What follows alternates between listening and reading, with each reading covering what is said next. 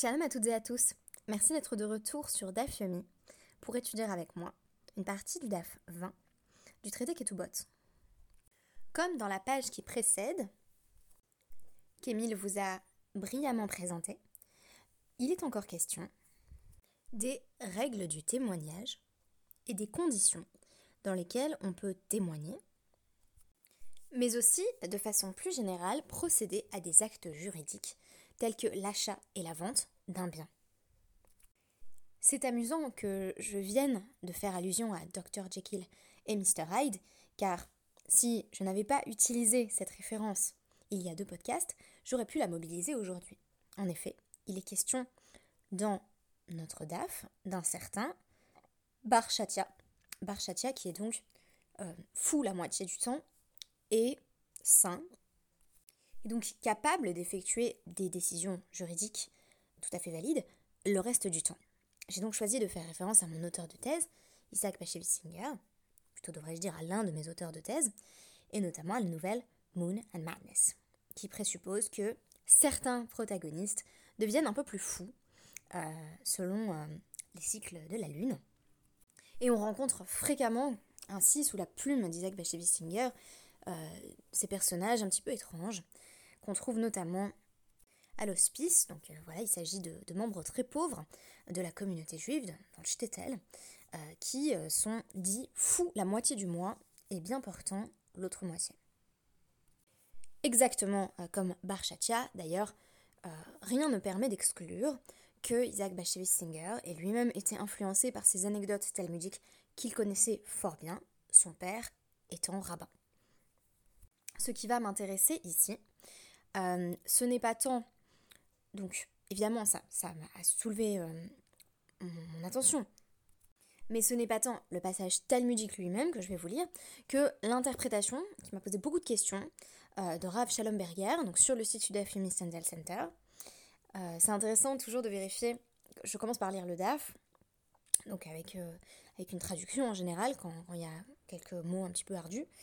Et puis ensuite, si j'ai pas d'idée définitive, ou même si j'en ai une, je me rends sur le site du DAF Yomi Center pour voir si c'est aussi cet aspect du DAF que donc Rabbi Schallenberger a choisi de, développer.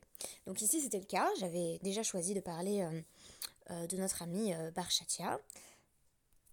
Et euh, c'est sur ce même sujet que se pense donc notre interprétation dans le Dafyomi Stendhal Center.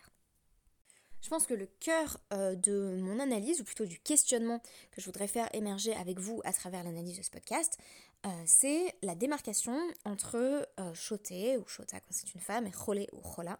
Donc, est-ce qu'on a affaire à une personne qui est euh, qui souffre d'un véritable handicap mental et donc qui ne peut prendre aucune décision juridique Ou est-ce que c'est simplement une personne qui est malade et qui, auquel cas, l'est temporairement, mais va pouvoir euh, réaccéder à un statut de validité euh, juridique du point de vue de ses actes une fois la maladie passée. Et donc, quand on parle de santé mentale, est-ce qu'on désigne une personne comme étant choté ou chota ou cholé, chola?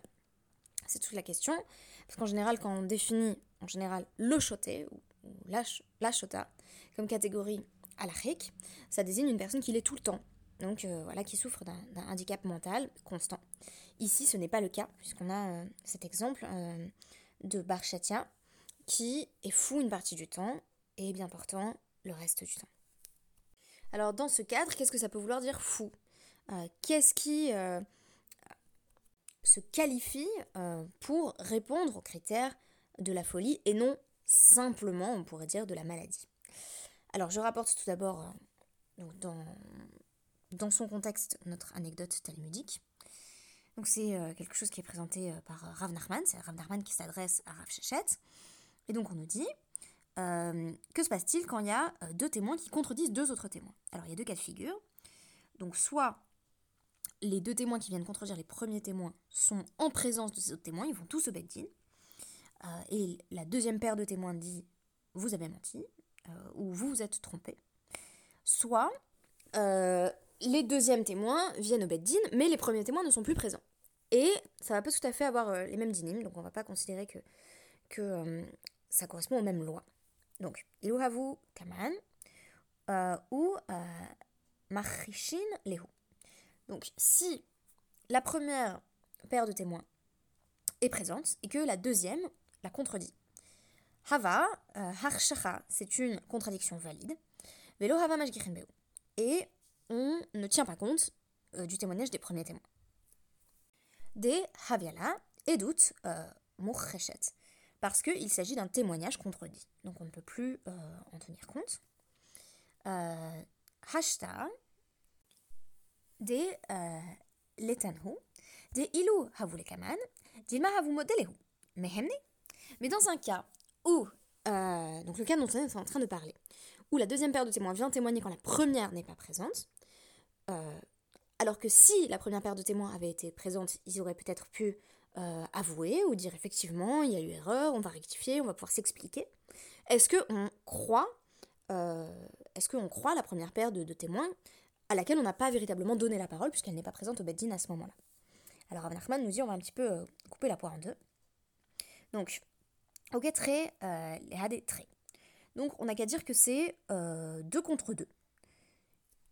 Si c'est 2 contre 2, parce que la deuxième paire de témoins est venue en l'absence de la première, alors euh, bah, c'est comme si ça faisait somme nulle, donc 0. Alors comment est-ce qu'on va trancher du coup?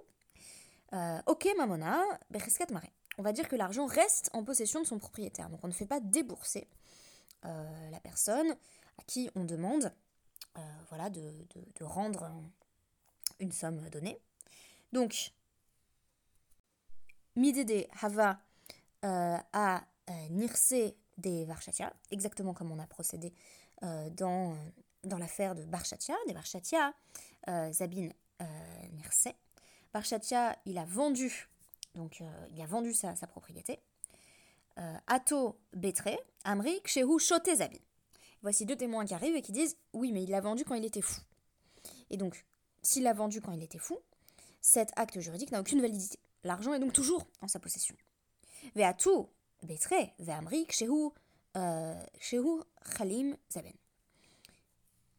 La deuxième paire de témoins vient, en l'absence de la première paire, et dit euh, non, en réalité, il était bien portant quand il l'a vendu. Alors, euh, ici, on n'a qu'à dire Oki Mamona Berskat Barchatia, que l'argent reste dans la possession de Barchatia, on le lui restitue puisqu'on part du principe que euh, on va suivre en fait ici la première paire de témoins et estimer que euh, était fou au moment où il a effectué cette transaction. Velo Amaran et là des Itle Chazaka des Ahavate. Ah, c'est des Avahate, excusez-moi.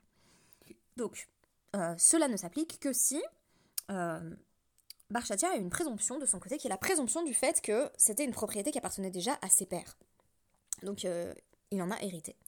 Et donc c'est lui le mar, le propriétaire.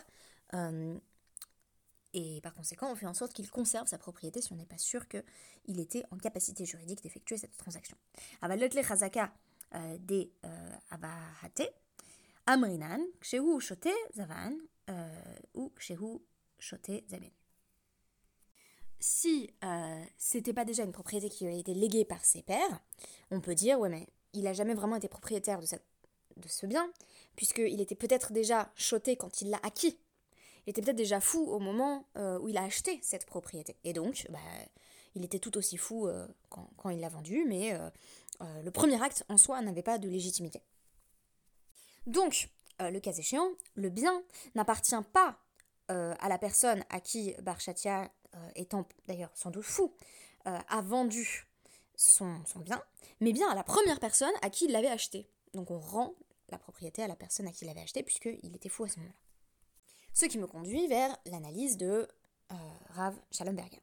Donc, le Rav Schallenberger rappelle qu'une personne qui rentre dans la catégorie la de Choté euh, ne peut effectuer de euh, transactions commerciales, donc ni acheter ni vendre, et que si la personne achète ou vend, donc tout en étant dans une situation de, handicap mental, cette transaction sera ensuite annulée par le Beddin, et on peut le comprendre dans les cas où quelqu'un voudrait euh, justement profiter euh, de, de, la faiblesse ou plutôt de la vulnérabilité de personnes qui souffrent effectivement d'un handicap mental et qui ne sont pas euh, pleinement à même de prendre des décisions juridiques.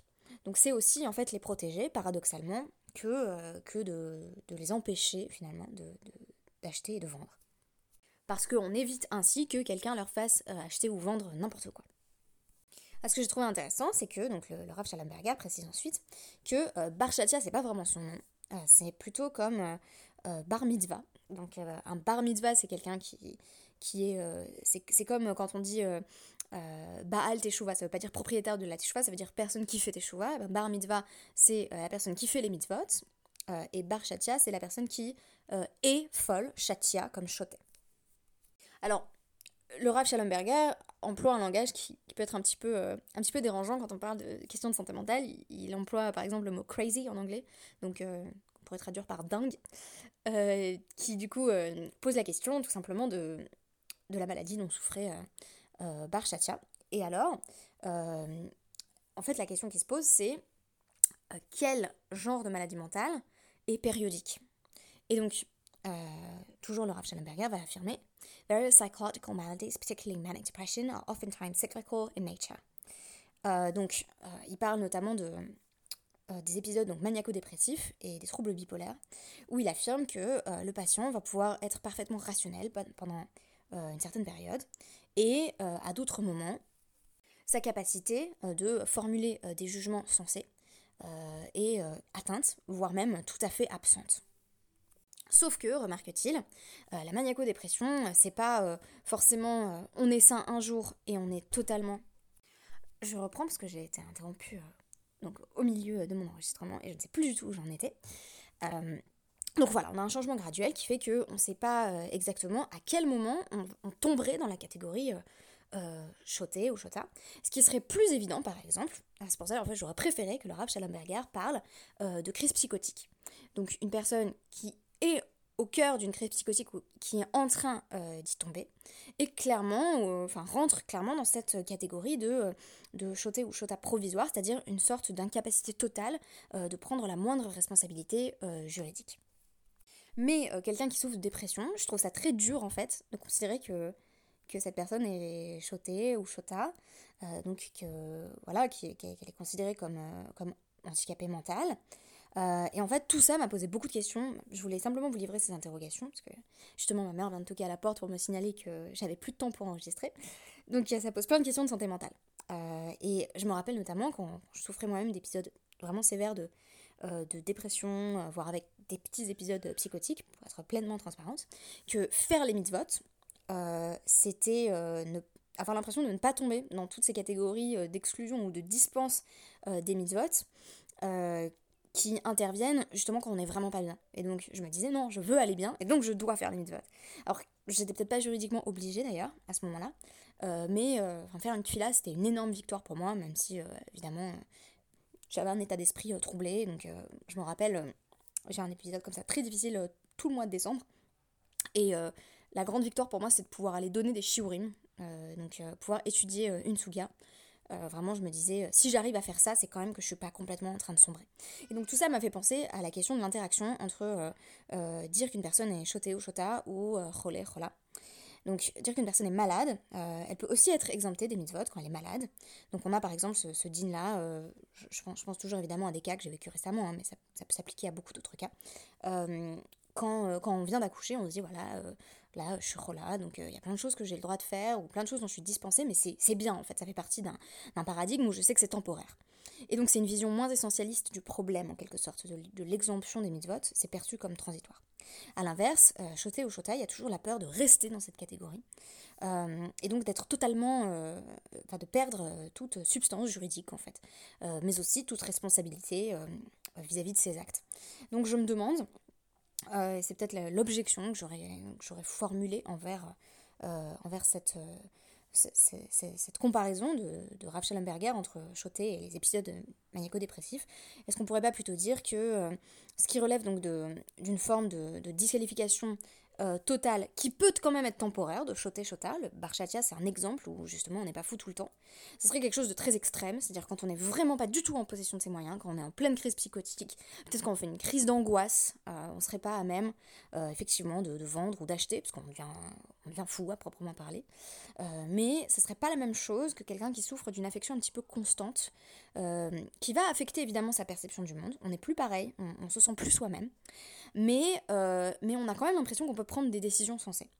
Et voilà, je me demande si on ne pourrait pas essayer d'établir le continuum en faisant intervenir la catégorie de relais ou rola, donc dire qu'une personne est malade avant de dire elle est chotée ou chota, qui là serait un, stade plus avancé où qui peut malgré tout être transitoire ou pas, mais où la personne est vraiment plus en possession de ses moyens. Voilà, merci beaucoup et à très bientôt, à demain pour le podcast suivant.